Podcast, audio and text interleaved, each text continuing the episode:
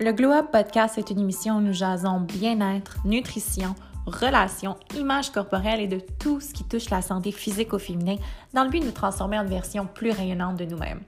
Nous sommes une tribune de femmes qui sont intéressées à cultiver une pointe de magie dans leur vie, devenir plus alignées, gagner en confiance et en force, redéfinir le mot équilibre et découvrir leur badass intérieur.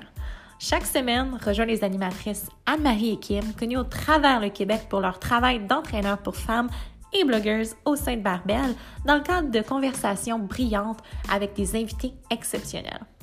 Prête à glow up? Bonjour les filles, bienvenue sur le Glow Up Podcast. Ici Anne-Marie et je suis aussi avec Kim. Aujourd'hui, on a la chance de s'asseoir avec une femme incroyable, Lauralie Chapados. Bonjour Lauralie. Allô. Comment ça va? Ça va super bien. Merci de m'avoir euh, sur le podcast. C'est vraiment un plaisir de t'avoir avec nous. Lauralie, je veux te présenter brièvement euh, à toutes celles qui ne te connaissent peut-être pas parce que honnêtement, tu es une femme incroyable qui a un CV tellement garni. Donc, euh, commençons. Lauranie, tu es une IFBB Bikini Pro qui s'est illustrée sur la scène mondiale dans l'univers du fitness, non seulement en prenant part aux plus grandes compétitions internationales, puis en remportant notamment une deuxième position à l'Olympia. Tu es aussi une athlète professionnelle qui rivalise avec les meilleurs au monde. Tu t'es immergée et investie à fond dans le bikini fitness dès un très jeune âge. Puis, c'est en alliant ta vision à ta discipline que tu as réussi à devenir une athlète professionnelle, reconnue, mais également de voyager et de vivre de ta passion.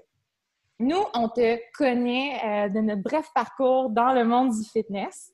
Puis, ce qu'on retient de ce contact-là, c'est que tu es une femme intelligente, une pionnière, puis que tu es hautement déterminée à vivre selon tes propres standards à toi, peu importe le prix à payer. Donc, comme je le disais, tu un CV bien garni, puis j'ai super hâte que tu nous en dises davantage à ton sujet. J'aime toujours faire un petit retour aux sources avec les invités. Je veux savoir comment est-ce que tout ça a débuté pour toi? Comment est-ce que tu as décidé de mettre les pieds dans un gym pour la première fois?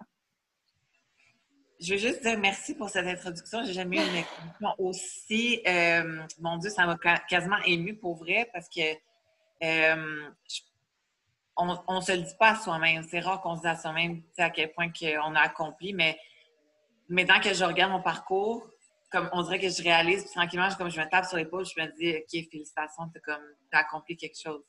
En tant que en tant qu'adolescente, que jeune adolescente, parce que j'ai commencé vraiment tôt, euh, vraiment jeune.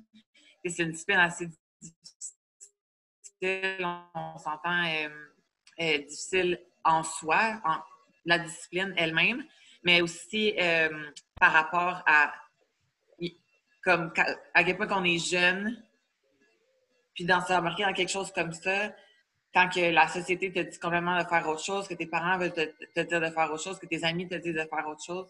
Euh, c'est sûr que maintenant, je suis comme OK, j'ai accompli quelque chose, c'est sûr. Puis ça, ça, a tellement défini la femme que je suis aujourd'hui.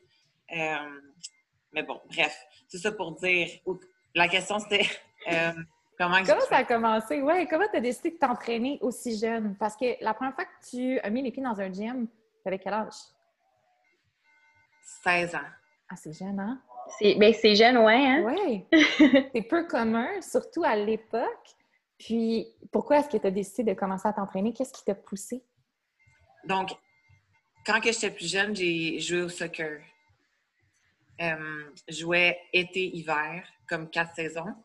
Puis, euh, quand on devient comme adolescente, euh, tranquillement, l'équipe, comme les filles, il était moins low pratique. Euh, fait que notre, notre, équipe, il y avait tout le temps comme un peu des conflits. Fait que l'ambiance était comme plus la même. Fait que tranquillement, j'ai comme reculé euh, du soccer, mais j'ai quand même euh, resté active. Mes parents ont toujours été vraiment, vraiment comme sur l'importance des sports. Puis, je me suis juste abonnée au gym. Puis, depuis ce temps-là, je suis au gym 6 à 7 fois par semaine. Fait que c'est juste quelque chose qui s'est comme fait naturellement pour toi. Ça a été du soccer il fallait que tu continues d'avoir cette outlet athlétique-là. Fait que le gym est devenu comme ta nouvelle, euh, ta nouvelle façon. Exact. Puis à partir du moment où est-ce que justement tu as commencé à t'entraîner comme à 16 ans, quand est-ce que tu as décidé de faire une compétition fitness pour la première fois? À 17 ans. Ah. Quand même, hein? ça faisait pas tant longtemps en plus que tu étais comme dans le monde des gyms. Moi, je veux savoir comment est-ce que tu as décidé ça? Est-ce que c'est parce que tu voyais des choses euh, dans le magazine ou sur les réseaux sociaux? Euh, c'est comment tu es venu à te dire je vais faire une compétition fitness? Mon Dieu, si euh, c'est drôle que tu me dises ça parce que j'ai réouvert mon téléphone, mon vieux téléphone, dans le temps que j'avais des compés, puis j'ai regardé les photos de comme fitness inspo que j'avais. C'était tellement différent. C'est tellement différent que qu'est-ce que, que je, maintenant que, que je inspire. Comme les mm-hmm. inspirations ont tellement été euh, différentes physiquement. Mes body goals ils ont tellement changé. C'est tellement plus euh, les mêmes. Je rappelle comme j'avais des photos de Bella Falcone Uh Oui, plus, euh, plus un peu, ben, moins de musculature, peut-être un look un petit peu plus, plus slim, plus, conventionnel, ouais. Exact. Fait que, comment ça a commencé, c'est l'idée d'une compétition, c'est même pas venu moi, de moi. En fait, c'est venu d'une entraîneur, Ginette Delahaye, au Monster Gym. Et juste, elle m'a vu m'entraîner au loin, puis était comme, OK, t'as une bonne structure, pour des compétitions. Puis elle était vraiment dans le monde des compétitions. C'était une des, mm-hmm. entraîneurs les plus renommés, là. elle puis euh, Chris. Euh, c'est mon entraîneur aussi. tu me pointes? Je sais pas si tu en parle ou non, mais c'est l'entraîneur d'Anne-Marie aussi. Fait que c'est comme les deux, euh, deux coachs, je pense, les plus renommés dans le monde du fitness à ce moment-là au Québec. Puis j'étais comme OK, pourquoi pas? Pourquoi pas, c'est ça? Je me suis dit, euh, qu'est-ce que ça prend? Je ne pas me demander, en fait, qu'est-ce que ça prend. Elle m'a juste... Il y a quelqu'un qui cru en moi, puis j'étais comme, OK, c'est juste ça que ça prend, en fond, quelqu'un qui croit en moi. Puis mm-hmm. euh, à partir de ce moment-là, tu suis une recette. Là. Est-ce que tu as eu la piqûre comme tout de suite à ta première compé? Oui. Ouais. Non, mais je te dirais, j'ai eu la piqûre avant ça. Je pense que ça te prend, ça te prend la piqûre au moment où tu commences une diète, ça te prend la piqûre. Au moment où tu poses pour la première fois, puis je me rappelle, mon premier cours de posing, c'était une catastrophe. on commence tout quelque part. Hein? on s'entend qu'on commence tout à quelque part, mais je veux dire, l'inconfort, c'est ça que j'ai crave. Comme que mm-hmm. dès que j'ai goûté à l'inconfort, de l'inconfort de comme, oh mon Dieu, comme je marche avec des talons, ça va pas du tout. Je ressemblais à une bébé girafe. Ça, euh, m'entraîner puis de, de, suer, de cardio à jeun matin pendant une heure, puis de voir l'inconfort, c'est faut que tu faut que tu tombes en amour avec ça au premier moment, puis c'est vraiment euh, c'est vraiment là que j'ai tombé en amour. Même avant de monter le stage. Je sais que c'était juste la cerise sur le Sunday, c'était comme tu sais, c'est une journée, c'est 20 secondes sur le stage, mais si tu tombes pas en amour avant, le stage, c'est quasiment rien. C'est vraiment euh, pertinent qu'est-ce que tu dis parce que comme dans tout, ce qui est important le plus, c'est le processus, puis d'aimer le processus, de tomber en amour avec ce qu'on fait d'abord, avec les petits gestes du quotidien, pas juste le, résultat final. Puis, moi, je me souviens des commentaires unanimes à l'époque où moi et toi, on compétitionnait en même temps, c'est plus au, niveau euh, provincial, euh, national et tout. Je me souviens des commentaires de tout le monde qui étaient unanimes. Les gens te regardaient puis ils disaient leur amie, elle va percer à l'échelle internationale. Leur amie, elle va devenir pro. C'est juste, c'est, la destinée de leur amie. Puis les gens te voyaient à l'époque avec tout cet énorme potentiel-là. Puis moi, je veux savoir, est-ce que ce potentiel-là que les autres voyaient chez toi, tu le voyais aussi à cette époque-là? Non. Puis je vais expliquer pourquoi. Euh, le monde du fitness, c'est petit. Encore plus au Québec, right? C'est à peu près gros comme ça. euh, fait quand que tu es dedans, mettons la journée de la compétition ou comme quand tu parles à ton entraîneur pendant une heure par semaine, ça a l'air bien beau, ça a l'air bien grand, ça a l'air, les opportunités ont l'air vraiment grandes. Après ça, tu retournes, je retournais à mon monde à moi qui est comme cégep, euh, ma job au restaurant. Euh, dans ma famille. Puis pour eux, c'était rien du tout. J'étais comme un extraterrestre, c'était comme c'était un hobby, c'était un temps partiel.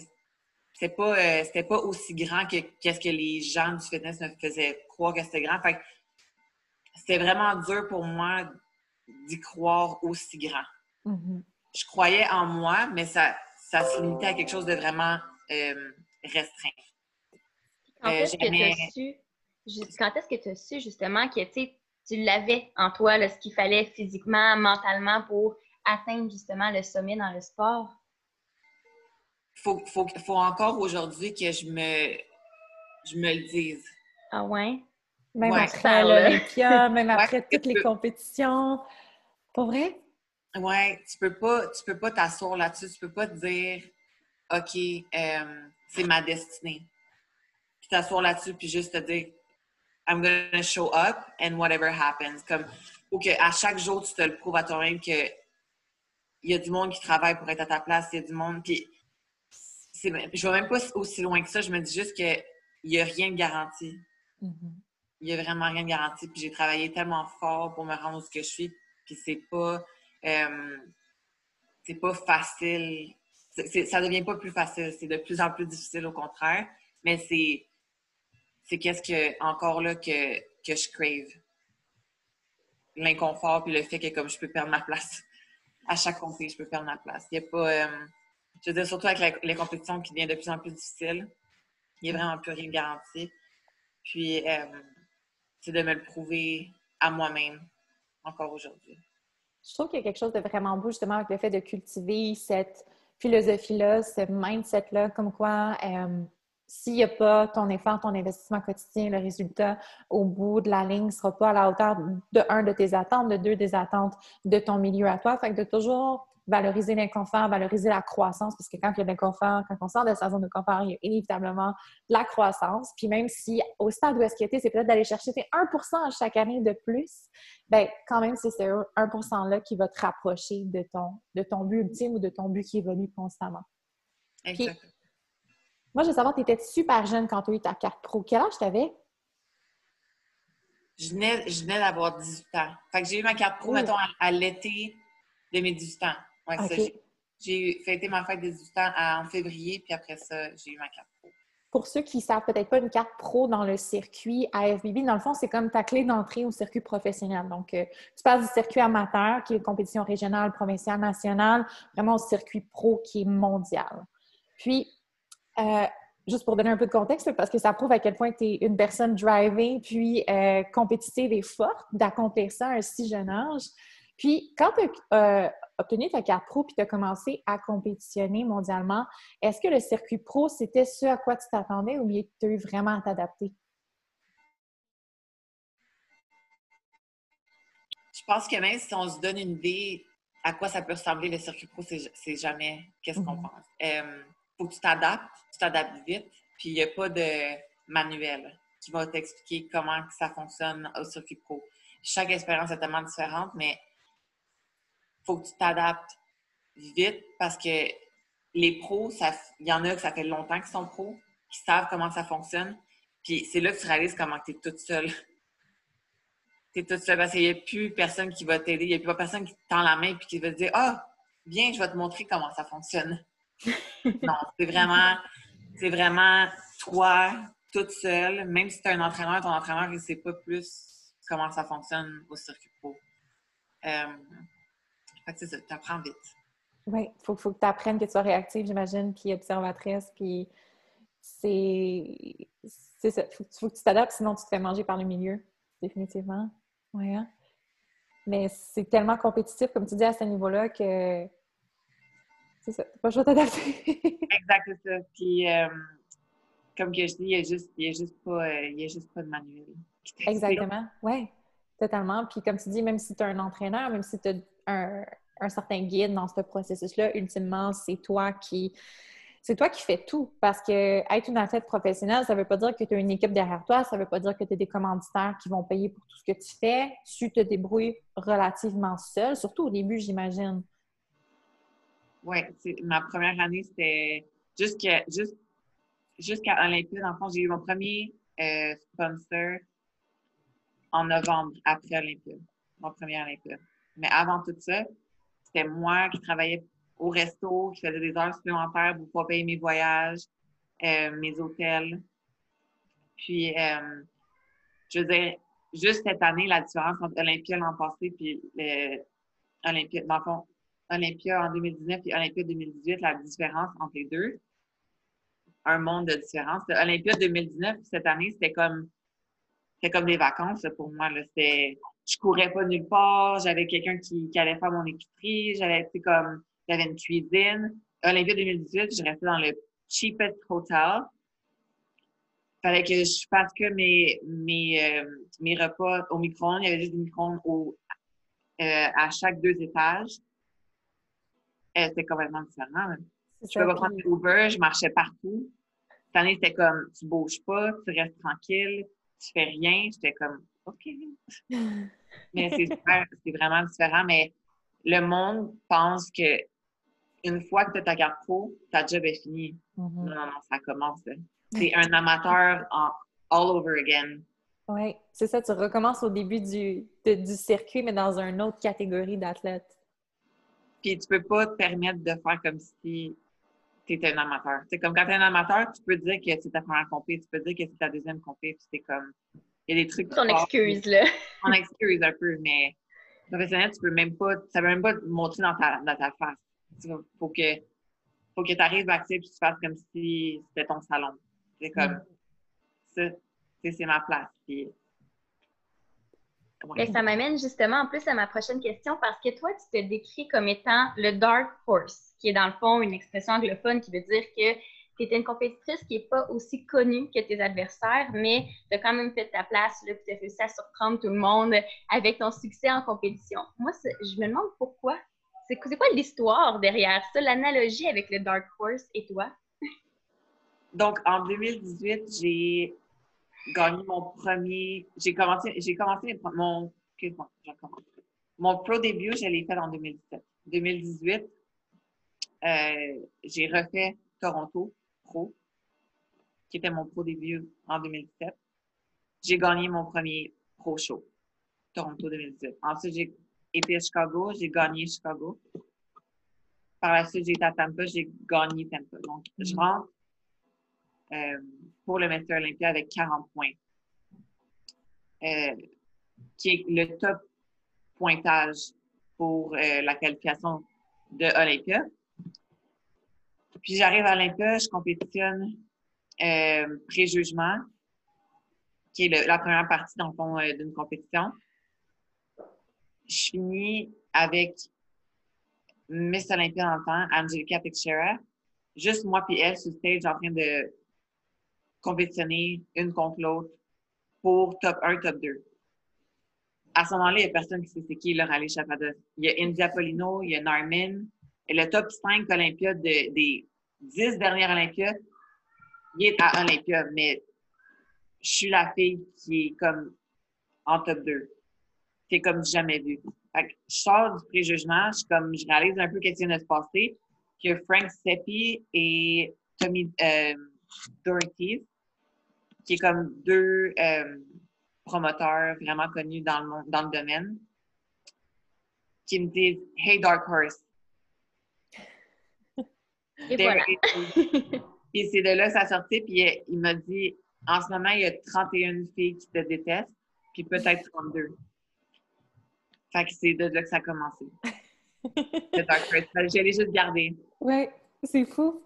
Mais je pense que c'est tellement une philosophie qui décrit bien ton caractère. Tu, te sembles comme étant tellement terre tellement humble dans ta personne. Puis, malgré tous tes succès aujourd'hui, malgré l'Olympia où est-ce que tu es allé deux fois, malgré tous tes, tes shows où est-ce que tu as gagné une première place dans le circuit pro, est-ce que tu te vois encore comme un dark horse? Oui, à chaque, à chaque jour, à chaque jour que je vais gym, je me vois comme un dark horse. À chaque jour que je suis ma diète, je me vois comme un dark horse. Je veux dire, euh, comme que j'ai dit tantôt, c'est quelque chose que tu peux pas t'asseoir dessus. Tes mm. succès, tes trophées, tu peux pas. C'est pour ça qu'à l'entour de moi, j'ai pas une médaille affichée nulle part. Jamais, parce que c'est pas quelque chose que je peux m'asseoir dessus. C'est quelque chose que je suis fière, oui, mais je peux pas me permettre de m'asseoir là-dessus. Jamais. Donc, euh, oui, je me considère encore comme une Dark Horse, même si je suis consciente que maintenant les gens savent c'est qui le rallye quand que je compétitionne. Euh, je considère que j'ai encore. Ils n'ont pas encore vu mon plein potentiel, donc je me considère encore comme une athlète. Je pense que c'est vraiment la mentalité d'une athlète. Puis d'une athlète qui est professionnelle de toujours être hungry pour plus, de toujours garder son appétit, pour, autant pour le succès, mais surtout pour développer son plein potentiel. Ça témoigne vraiment d'une mentalité typique d'une athlète professionnelle. Vraiment à ta place, je crois, dans ton circuit pro. C'est là que tu belongs, définitivement. C'est là, que, là que je cultive euh, mon bonheur. Mon bonheur vient d'être accompli à chaque jour. La seule façon comme quoi que je m'accomplis, c'est en me dépassant chaque jour, en accomplissant un physique que tu peux peux pas accomplir sans inconfort. Parce qu'il n'y a, rien, a rien de confortable à essayer d'être 5% de body fat sur stage. Rien de confortable. Il n'y a rien de confortable à, dire que tu ne vas pas brancher avec ta famille le dimanche. Il n'y a rien de confortable. C'est pas. J'aime pas moins les biscuits que personne d'autre la nourriture. J'aimerais pas mieux aller à la plage le dimanche quand il fait beau. je veux dire, j'habite en Californie, je peux aller à la plage à tous les jours si, je veux, mais je passe quand même trois heures par jour au gym.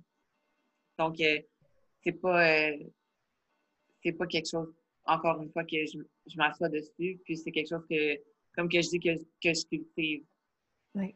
On ne devient pas une athlète professionnelle par accident, ça c'est sûr. Puis c'est la manifestation de ça. Là. Vraiment je pense que justement, il y a peut-être des gens, tu, tu m'apportes sur cette piste-là, il y a des gens qui doivent te regarder avec admiration puis qui doivent penser à tort, évidemment, que pour toi, c'est juste facile, naturel, que c'est une question d'une bonne génétique. Mais tu sais, je pense que les gens ne réalisent pas justement la quantité de sacrifices qu'il y a derrière ça, tu sais, pour atteindre le rang des professionnels. Tu t'en parles justement, tu parles que tu aimes les biscuits puis que tu pourrais aller à la plage, mais tu sais, il n'y a pas juste des sacrifices alimentaires dans la vie, là j'imagine qu'il y a quand même des choix déchirants qu'il a fallu que toi aussi tu prennes pour performer dans ton sport, pour continuer d'avancer. Juste pour moi, une des, des plus grands, euh, je dirais, passages que j'ai dû passer, c'est le fait que l'insécurité, je veux dire, maintenant, je suis professionnelle, je fais ça à temps plein, mais c'est quand même une insécurité comparativement à aller travailler puis avoir un chèque à chaque deux semaines. Puis pour moi, ça, c'est dans quoi j'ai été éduquée, c'est dans quoi mes parents m'ont éduquée, aller à l'université, avoir un bac, un diplôme, avoir un job au gouvernement, un fonds de pension. Je veux c'est ça, c'est une sécurité. Euh, puis là, j'essaie d'expliquer à mes parents que je m'en vais vivre en Californie, vivre de mon rêve, qui est comme être en bikini une fois par année. Euh, encore aujourd'hui, c'est sûrement, je veux dire, mes parents maintenant voient que ça apporte quelque chose, les gens voient que ça apporte quelque chose, mais essaye d'expliquer ça quand que tu n'as pas vraiment, t'as pas de titre, euh, quand que t'es pas vraiment accompli. C'est la même chose quand quelque chose, quand quelqu'un essaie de commencer euh, à bien s'alimenter. Tout d'un coup, il change ses habitudes, là, ça secoue un peu les gens autour de soi, ils commencent à regarder c'est quoi que tu manges, euh, commence à juger comment ça tu manges pas, les beignes au Tim Martin qu'on t'a apporté aujourd'hui. Euh, tu n'as pas un physique pour le prouver. Tu sais, maintenant, aujourd'hui, comme je marche dans un restaurant, ils sont comme, OK, ça demande une salade avec la, vinaigrette à côté, bon, on la juge pas parce qu'elle a comme un physique qui est, qui est comme relié à ça. Je sais pas si vous comprenez qu'est-ce que j'ai oh, Oui, oui, définitivement. Mm-hmm. C'est comme maintenant, ils sont comme, ah, vu que tu as ça, mais là, c'est correct.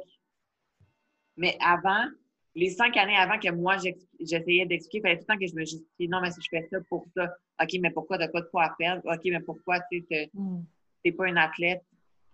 Mais c'est tellement, c'est tellement des. C'est tout le temps contre la vague. C'est tout le temps, c'est tout le temps en contre-courant. Puis des fois, ça devient tellement épuisant, surtout comme quand tu es jeune, tu veux juste être pareil comme tout le monde.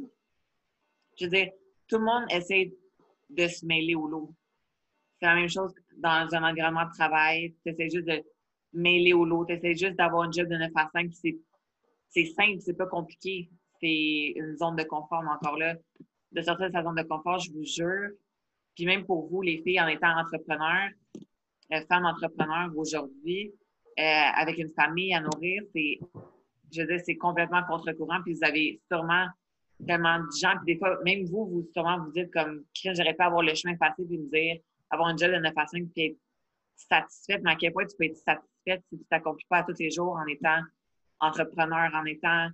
Puis regarde à Marie comme, je veux dire, quand que je t'ai connue, comparativement aujourd'hui, c'est deux mondes de différence, mais je vois une femme accomplie d'une différente façon que quand que tu compétitionnais qu'aujourd'hui. Mais pour moi, j'ai la même admiration, là, totalement. Là. Hashtag boss babe. T'es super fine. Mais non, mais ce que tu dis a tellement de valeur parce que je trouve que ce que ça prouve, c'est que c'est, de un, c'est tellement normal de jongler avec ces insécurités-là qu'on ressent par rapport à notre, quand on sent inadéquat par rapport aux attentes de notre de notre environnement, des, gens près de nous, de nos proches ou bien tout simplement de la société, mais qu'en bout de ligne, la seule chose qu'on peut faire pour se rendre heureux, soi, puis se sentir accompli, c'est vraiment d'avoir une confiance ultime en soi, en ses capacités, son potentiel, puis de suivre son cœur. Puis je pense que c'est ce que tu fais, puis tu le fais vraiment avec brio. c'est ce qui va te mener loin ultimement. Tu sais, peut-être que non, c'est pas un chemin qui est traditionnel. Peut-être que oui, c'est beaucoup plus difficile. Peut-être que oui, il y a eu des années où est-ce que tu n'étais pas, euh, pas là où est-ce que les gens t'imaginaient, mais ce que ça donne au bout du chemin vaut la peine. Totalement. Puis je peux dire que les derniers six ans, que j'ai vécu, je l'ai vécu pour moi. Puis ça, ça n'a pas de prix. Ça n'a pas de mhm. prix de vivre pour soi. Puis je pense que dans mes entrevues en anglais, je dis tout le temps, comme les gens me demandent, c'est quoi tu dirais à quelqu'un, mettons, de ton âge qui essaie de commencer ou peu importe, c'est quelqu'un qui, essaie de commencer à compétitionner. Puis pas juste en compétition, ça peut être dans n'importe quel champ de la vie, mais de faire ce choix-là pour soi. Ça va tellement loin, ça va mhm. tellement plus loin, mais aujourd'hui, je regarde ma vie, puis je suis comme, toutes les décisions que j'ai prises, les décisions que j'ai choisi d'aller au gym, les décisions que, euh, je veux dire, mes restrictions alimentaires, tous mes, tous mes sacrifices que j'ai faits, les voyages que j'ai faits, euh, les moments difficiles que j'ai eus, je les ai faits pour moi, je les ai, euh, je les ai vaincus par moi-même. Je veux Il n'y a personne qui peut t'enlever ça. Exact. C'est quelque chose qui ne s'achète pas non plus. C'est quelque chose que tu ne peux pas voler à personne. C'est toi contre toi. C'est toi avec toi à mm-hmm. chaque jour. Mm-hmm. Oui, définitivement. c'est inspirant parce que, tu sais, je veux dire, tu es une personne qui est tellement mature pour ton âge. Puis j'ai eu cette expression-là parce que je pense que je voudrais juste dire t'es mature, point, puis t'es juste inspirante. Mais il y a des gens que ça va prendre 40 ou 50 ans avant de se réveiller puis réaliser les choses que toi, tu as réalisées super jeune. Puis je veux dire, une fois que tu as cette clé-là en main, que tu es capable de vivre pour toi, le reste se, fait tout naturellement. Tu vas suivre, tu vas suivre ce qui te rend heureuse, puis... Totalement. Puis, moi, je veux savoir, as-tu l'impression maintenant, avec le recul, euh, que tu as emprunté très jeune le, bon chemin pour toi, puis que ce chemin-là va t'aider à accomplir ce que tu vas accomplir dans le futur? Répète la question. Excuse-moi. Le chemin que tu as emprunté, euh, donc très jeune, de décider de prendre part aux compétitions fitness puis de vraiment aller de l'avant avec ça, est-ce que tu as l'impression que c'est quelque chose qui va t'aider à accomplir ce que tu veux accomplir dans le futur? Penses-tu que c'est quelque chose sur quoi tu vas pas te baser pour comme. Euh, comment je peux dire ça? Pour, pour, amplifier tes projets dans le futur, même quand tu compétitionneras plus? je pense que je pense que ça a vraiment créé la femme que je suis aujourd'hui, mm-hmm. compétitionner. Euh, parce que ça va tellement plus loin que juste un show un, un samedi soir. Oui, ça a formé la femme que je suis, ça forme les décisions que je prends tous les jours, ça forme euh, la personne que je suis en relation avec mes amis, en relation avec mes parents, en relation avec euh, mon copain. Puis, c'est ce qui forme mes choix, je veux dire, à tous les jours. Donc, donc, oui, oui, je crois que le choix que j'ai pris à 16 ans, à 17 ans, euh, ça va, c'est qu'est-ce qui va me guider pour le restant de ma vie. Peu importe les choix que je vais prendre, même si je décide de retourner travailler comme architecte, euh, comme ingénieur euh, à 30 ans de ma vie, même si je décide de prendre n'importe quel choix où ce que la vie va m'amener demain, comme dans 5 ans, comme dans 10 ans oui, je crois que chaque choix, le choix que j'ai pris d'abandonner l'école, j'aurais pu continuer l'école en même temps de mm-hmm. faire ça à moitié, 50-50, euh, mais j'ai décidé d'être à 100 là-dedans euh, pour mes raisons. Est-ce que ça aurait été différent si j'avais fait ça 50-50? Est-ce que ça aurait été mieux pour moi? si ça aurait été euh, pire? On ne sait pas, mais j'essaie de. J'essaie de c'est là qu'il faut vraiment que tu délaisses le passé puis que tu te concentres sur le présent puis mm-hmm.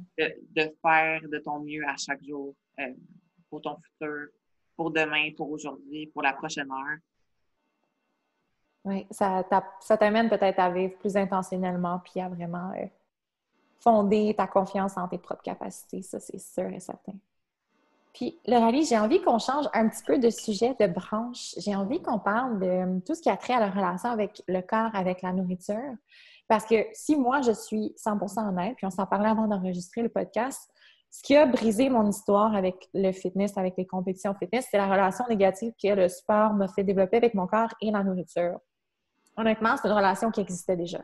Je veux dire, quand j'étais adolescente, jeune adolescente, euh, j'avais des problèmes déjà avec mon alimentation j'adorais, moi, le, stage, la scène, l'entraînement, la préparation, tout ça, mais mon corps en est devenu malade. Pour toi, qui es dans le milieu depuis tellement d'années, depuis six ans maintenant, je suis curieuse de savoir si les compétitions, puis particulièrement au calibre où est-ce que tu compétitionnes maintenant, si elles ont déjà affecté ta santé ou ton image corporelle? Euh, oui. Oui, pour la, pour l'histoire courte. Euh, l'histoire longue, c'est que quand j'ai commencé à compétitionner, j'ai j'étais encadrée par, je veux encadrée, j'étais en relation avec euh, le, mon copain que j'avais dans ce temps-là, euh, qui était vraiment scientifique. Euh, mm.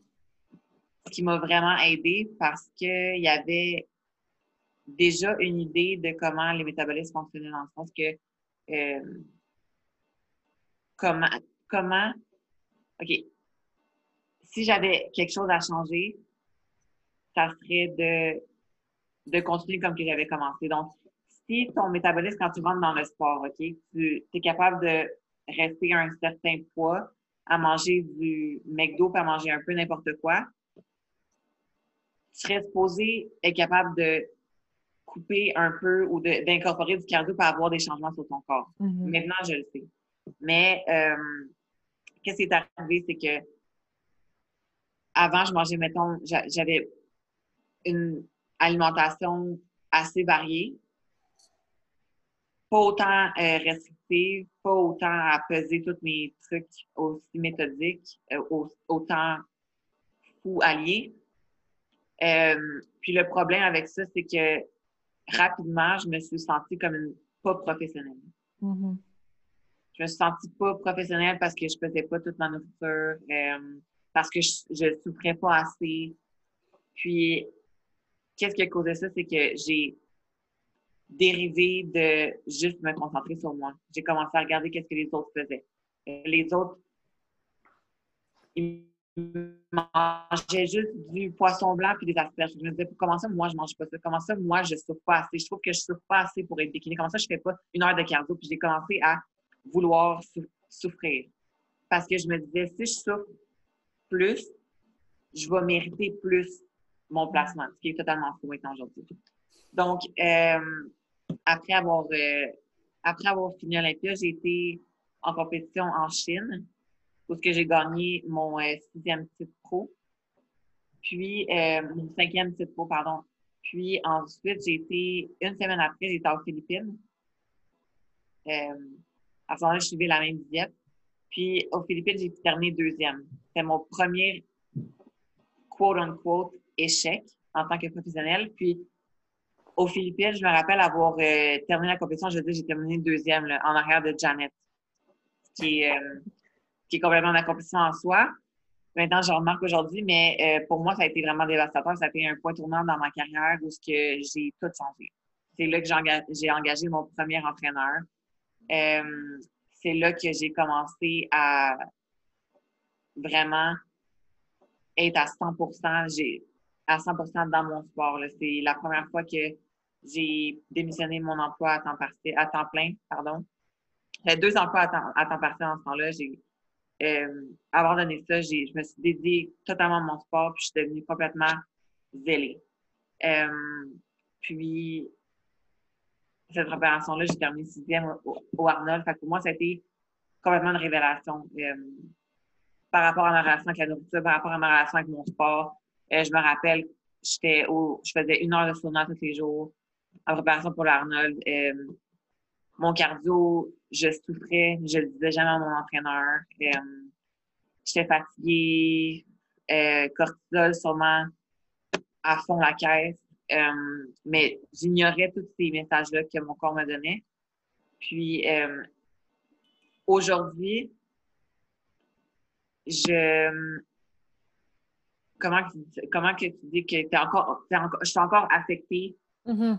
par euh, les décisions que j'ai faites de, de, me rendre autant zélée avec le sport dans ce temps-là. Ça t'affecte encore sur, excuse-moi, sur le plan plus psychologique ou sur le plan plus physique avec le métabolisme et tout? Je veux dire, les, deux. Les, deux. sont tellement reliés. À Marie, même je suis sûre que toi, tu peux te le dire. Ah qu'est-ce que tu vois dans le miroir, puis comment que tes choix alimentaires, ils vont. Mm-hmm. C'est complètement relié. Je veux dire, après les hormones, qu'est-ce qui est arrivé, c'est que je me suis complètement lancée dans le bouffe. Comme, il n'y a pas beaucoup de gens qui connaissaient parce que j'en ai jamais vraiment parlé. J'avais comme pas le vocabulaire pour en le parler. J'étais comme pas prête non plus à en parler parce que ça a été vraiment une période assez euh, difficile dans ma vie. Euh, mais maintenant, je suis tellement, mon Dieu, je suis tellement euh, en paix avec ça, puis je suis tellement contente d'avoir vécu ça parce que ça va apporter un, un bagage complètement différent pour euh, ma carrière à venir. Mais tout ça pour revenir au Arnaud, après, je me suis lancée dans le bouffe, j'avais complètement déconnecté. Je, suis comme, je mangeais tous les jours, j'étais comme je le mérite. Des jours où je me disais je le mérite, des jours où je me disais comme peu importe ce qui arrive, je veux juste en profiter en ce moment parce que je vais retourner en préparation, puis je veux pas perdre. Je veux juste profiter de, des cheesecakes, juste profiter de, la nourriture. Mm. Puis ça m'a vraiment affecté euh, euh, physiquement et mentalement aussi parce qu'après ça, j'ai comme eu. Il a fallu que je retourne en préparation pour les Olympias. À ce moment-là, je change encore d'entraîneur, je change de technique, j'essaie de revenir à qu'est-ce que je connaissais avant. Fait que tout ça pour dire que qu'est-ce que tu savais, fais-y, fais-toi confiance assez pour euh, traîner ça encore avec toi dans ton bagage. Puis aujourd'hui, je suis tellement plus où ce que j'étais en 2018, mais plus éduquée par rapport à, au fait que j'ai vécu euh, j'ai vécu le tilapia, euh, dans le fond, le, poisson blanc avec les asperges. Je l'ai vécu, ça. J'ai vécu le complet binge.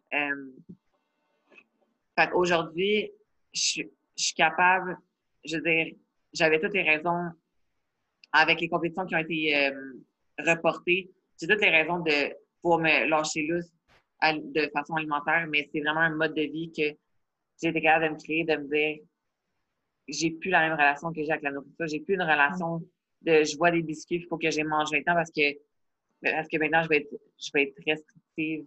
Euh, j'ai le même bonheur à manger euh, des crêpes le dimanche quand on va bruncher, quand que je vais aller bruncher, que quand que je mange mon poulet avec mes brocolis. Le même bonheur, la même satisfaction.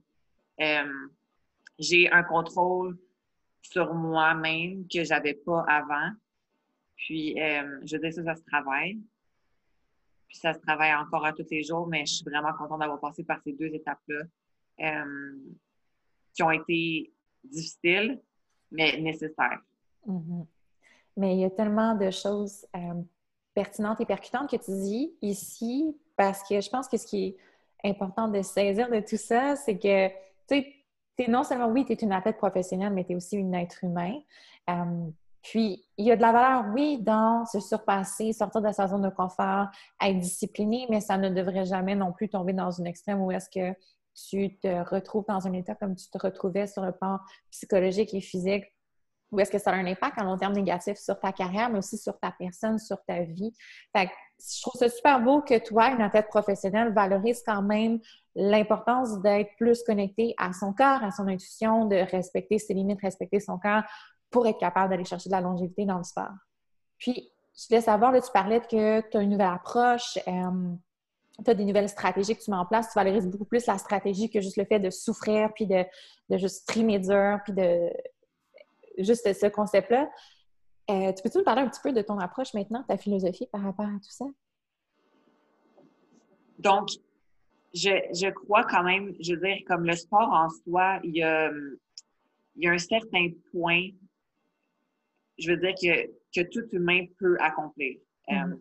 par rapport à une diète. Mais il y a, il y a l'extra 5% où il y a beaucoup de gens qui sont comme ouf, OK, ça c'est trop. Mm-hmm.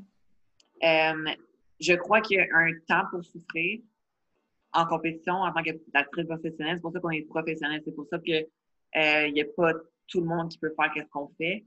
Euh, mais il y a aussi un côté où ce qu'il faut être, ou que l'intelligence euh, joue une grande partie, puis qu'il faut, faut, se respecter, il faut respecter son corps.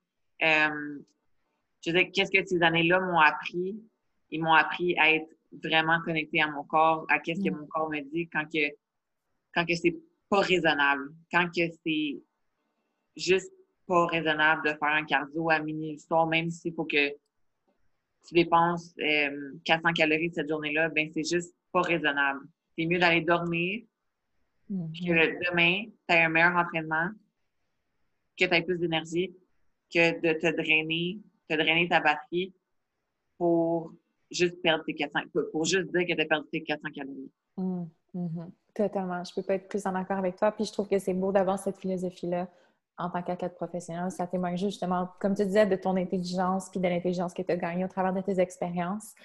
Puis même si c'était des expériences négatives, au moins ça t'a apporté quelque chose de tellement positif maintenant que tu peux réutiliser pour euh, alimenter tes futurs objectifs. C'est magnifique. Puis aussi, c'est aussi l'importance que je me vois encore faire ça pendant huit ans. 7, mm 8 ans. Euh, je veux dire, il y a une façon pour moi de, de le faire rapidement. J'ai juste à sprinter. Je sais, je sais qu'est-ce que ça prendrait. Je sais qu'est-ce que, je sais le niveau de souffrance que ça prendrait. Je suis prête à le faire. Comme j'ai déjà mentionné en entrevue avant, si mon entraîneur me dit de, de prendre, de manger un morceau de glace, c'est tout ce que j'ai à manger pendant 16 semaines, il y a une partie de moi qui va le faire parce qu'il y a une partie de moi que j'aime ce sport-là à, ce niveau-là. Mais à quel point sprinter, ça peut te rendre, ça peut te rendre ce que tu peux.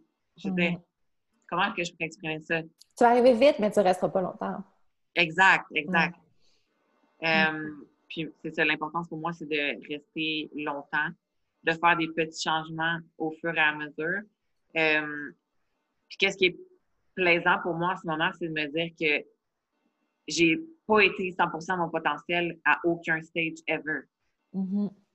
Euh, encore là. Tu, y travailles encore, c'est le fun. Tu sais, je veux dire, c'est un bel drive, là. Exact. Puis, je veux dire, j'en vois comme des athlètes professionnels qui sont comme maxed out. J'appelle ça maxed out. Ils peuvent pas être vraiment plus conditions, ils peuvent pas vraiment être plus musculaires. C'est comme, ils ont atteint leur plein potentiel. Un jour, ça va être moi, ça aussi. Je suis mm-hmm. confiante.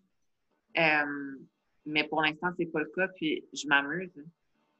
Pour moi, c'est c'est un plaisir à, chaque fois. C'est vraiment beau qu'est-ce que tu dis là, Ali. Tu es vraiment une athlète inspirante. Puis je pense que c'est justement ce qui démarque la population générale des athlètes du 1% même pas 1% des gens qui vont réussir à en faire une carrière. C'est vraiment tout dans la mentalité, dans le mindset. Puis ça peut pas être tout le monde. Il y a, très peu de gens qui peuvent, faire ce que tu fais. Moi, j'aimerais savoir, euh, pour clore le podcast sur une note super positif pour les filles qui nous écoutent. Si tu avais un conseil à donner à n'importe quelle femme qui aspire à créer du changement, que ce soit dans son corps, dans sa vie, ou comme toi qui aspire à une carrière professionnelle, est-ce que tu aurais comme une chose à lui conseiller? Je dirais que ça, il n'y a pas de talent ou de génétique prédisposé pour euh, faire un changement. Faire un changement, ça commence avec soi, ça commence avec une décision, c'est oui ou non. C'est pas une certaine journée, c'est pas une certaine date, c'est pas une certaine année, c'est pas s'il fait beau, s'il fait soleil. C'est une journée que tu décides de faire changement. Euh, ça prend pas un talent spécial pour suivre un certain plan alimentaire. Euh, ça prend pas de talent spécial pour essayer le gym pour la première fois. Ça prend une ouverture d'esprit. Puis, euh, ça prend de croire en soi pendant mm-hmm. une, juste une seconde, mais juste pendant une heure à chaque jour croire en soi. C'est pas un, un talent, c'est pas quelque chose qui est préposé dans la génétique. C'est juste quelque chose qui s'apprend pas nécessairement tant qu'on ne décide pas de faire ce choix-là aujourd'hui. Hmm. J'adore ça. C'est parfait. C'est vraiment un des meilleurs conseils que j'ai jamais entendu pour vrai. C'est simple, puis c'est accessible à tout le monde. C'est gratuit, ça coûte rien. tout le monde peut y arriver. Ah, Lauranie, mais quelle belle conversation! Merci tellement d'avoir été avec nous où est-ce que les filles qui nous écoutent peuvent te découvrir, te suivre sur les réseaux sociaux? Le meilleur moyen, Instagram, toujours. Mm. J'adore Instagram pour plusieurs raisons parce que c'est simple. Puis je suis pas une bonne, je suis pas très bonne en technologie. c'est simple. Je réponds à mes DM, direct messages.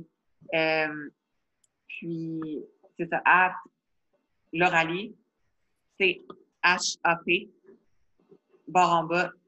Euh, je un petit je vais dire en anglais, je m'excuse. At L'Oralie, c'est C-H-A-P underscore IFBB Pro. Euh, on, va te, on va te linker de toute façon dans la description du podcast, donc vous allez pouvoir aller suivre L'Oralie. Puis, euh, tu passes souvent tes entraînements, ton quotidien, puis des, aussi des citations super inspirantes, des, juste des, des, pensées que tu as qui viennent dans l'esprit. Puis c'est toujours pertinent, ça me donne toujours un beau petit boost. Puis les filles vont vraiment, euh, vont vraiment aimer suivre dans ton parcours, qui est juste le tout début de, ton, de ta carrière grandiose à venir. J'ai tellement hâte de voir où est-ce que tu vas aller dans les prochaines années. Merci les filles de m'avoir euh, donné l'occasion de faire une entrevue en français. C'est ma première fois depuis... C'est la première, oui! depuis, euh, depuis tellement longtemps. Puis, euh, je suis vraiment contente d'avoir fait ça avec vous. C'est tellement une belle plateforme que vous avez euh, mm. créée. Puis, euh, je vous suis. Puis, Anne-Marie, fan depuis toujours. Puis, plus de contenu en français. Comme, il y a beaucoup de demandes en plus, comme ces temps-ci, de contenu en français. Je ne sais pas de pourquoi, mais pourquoi j'ai attendu aussi longtemps. Mais c'est définitivement quelque chose que je vais mettre plus sur ma plateforme. Yes! Super! J'ai hâte de voir ça. Merci beaucoup, Laura